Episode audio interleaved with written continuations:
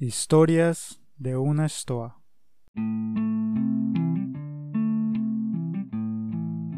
Hoy siempre es un buen día para contar historias y relatos en esta moderna estoa.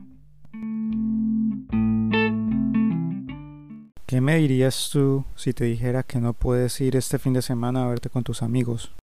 Anualmente se reportan entre mil y dos mil casos de peste en todo el mundo. Que no puedes ir al gimnasio a hacer los ejercicios que quieres.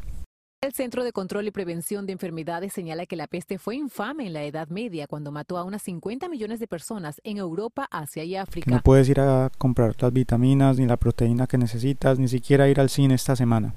El alcalde podría decretar una cuarentena obligatoria. Se duplicaron los casos, 110 mil camas de hospitales para atender la crisis sanitaria. Pues bien, ya es más normal de lo que parece para muchos de nosotros, ¿no? Pues esta vez hablaremos sobre algunas reflexiones de este virus mundial, de este momento que es histórico, de ese momento que se escribe en los libros y queda en la historia, y que somos parte ya de una pandemia.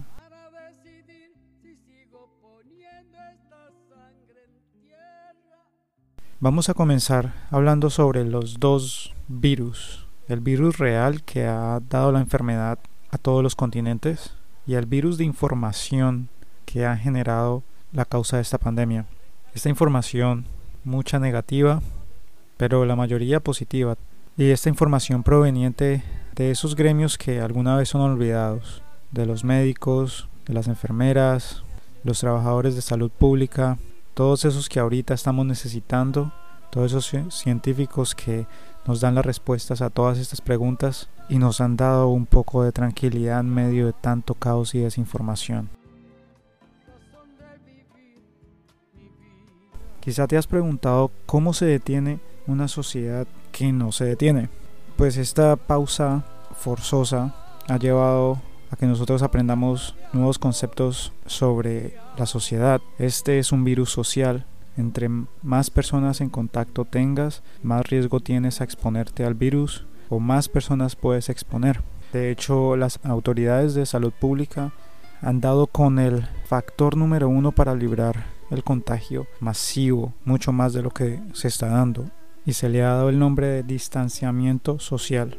Este distanciamiento social es lo que ha generado el cierre de eventos, de teatros, de reuniones masivas, de conglomeraciones, y todo esto no es para evitar que tú te enfermes, es simplemente para evitar que tú contagies esta enfermedad y que se expanda más de lo que ya está.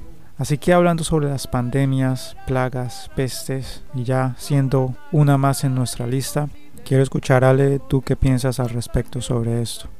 Hola a todos los virus de esta estoa que lograron intercalarse en esta dimensión. Hoy estamos hablando de un tema muy importante para nuestra humanidad, un tema que se ha repetido en la historia múltiples veces, pero que para fortuna de nosotros hemos salido victoriosos de esta lucha contra la naturaleza, que no quiere nada más que hacernos mejor. Y creo que esto que está pasando hoy en día y que pasó anteriormente en la una de las primeras plagas de la humanidad que ocurrió en Atenas en el año 400 antes de Cristo y la muerte negra que ocurrió en el año 1348, estas dos cosas nos dan a enseñar que podemos, que si nos juntamos como humanidad, que si vemos cuál es el error que hemos cometido, porque definitivamente creo que lo que está pasando es una secuencia de actos que han venido nosotros como humanidad haciendo sin que nos demos cuenta o a veces dándonos cuenta de los errores que cometemos, pero no hemos dado el primer paso en cambiar y nos instalamos en un modo cómodo donde nada nos cuesta, donde nada es un sacrificio, donde no queremos sacrificar absolutamente nada por lograr algo en nuestra vida. Creo que la naturaleza y el universo sabe que nosotros los seres humanos fuimos creados para algo más que venir a sentarnos a esperar con la boca abierta que nos llenen la barriga de papel higiénico por lo visto. Entonces definitivamente estas cosas pasan para que nosotros como humanos mejoremos, veamos que somos las cosas que hemos venido haciendo mal, esa secuencia de actos que no hemos sabido manejar y que como, como humanidad podemos unirnos y mejorar. Yo creo que en el resumen de toda la historia de todas las plagas, creo que eso es lo más importante, mejorar como personas, mejorar como humanidad, unirnos y salir adelante de estas cosas que definitivamente el universo nos las pone es para que mejoremos, porque nosotros los animales solo mejoramos cuando nos adaptamos, cuando nos ponen los retos allí, cuando las cosas nos cuestan y cuando ponemos la mejor versión de nosotros.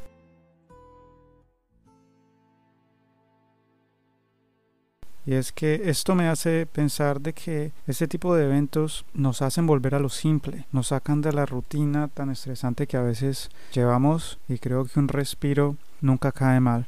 Pero un respiro por seguir las normatividades y esto es lo que ha evitado la propagación de más contagios. Y es que cuando creíamos que lo conocíamos todo y que estábamos encima de todo, llega un elemento microscópico a recordarnos que la viralidad no está en las redes sociales, está en nuestra propia tierra, que desconocemos tanto de ella y nos creemos tan encima de todo, acabamos con ella de todas las maneras y por todos los lados, que la tierra siempre tiene su manera de acabar con los virus, que al parecer en realidad somos nosotros los humanos.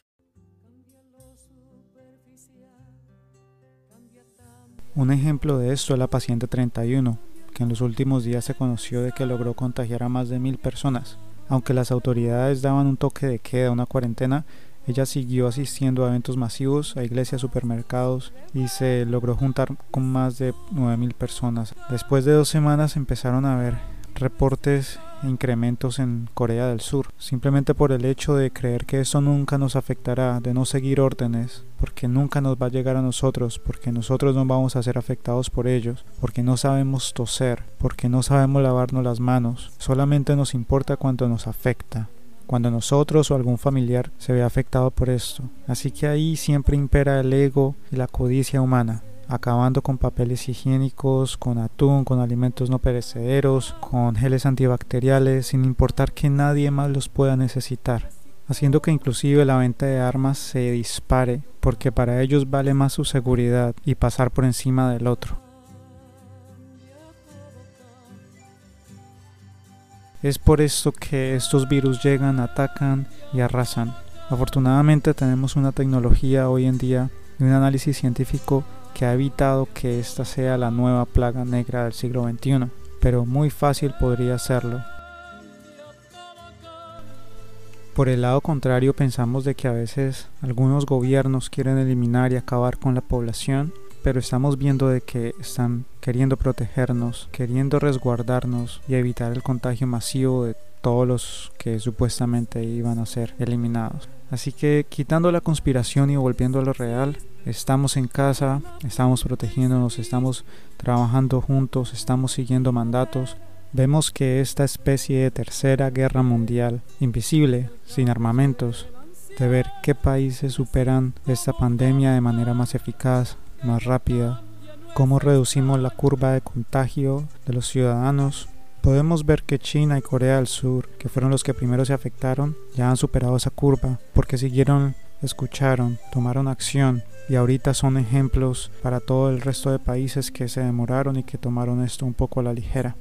Así que en estos días en casa, que ojalá reflexionemos y pensemos un poco sobre el impacto social en la humanidad, lo que consumimos, lo que hacemos, lo que generamos en el mundo. Estamos viendo que los animales vuelven un poco a los ríos, los mares, a los bosques.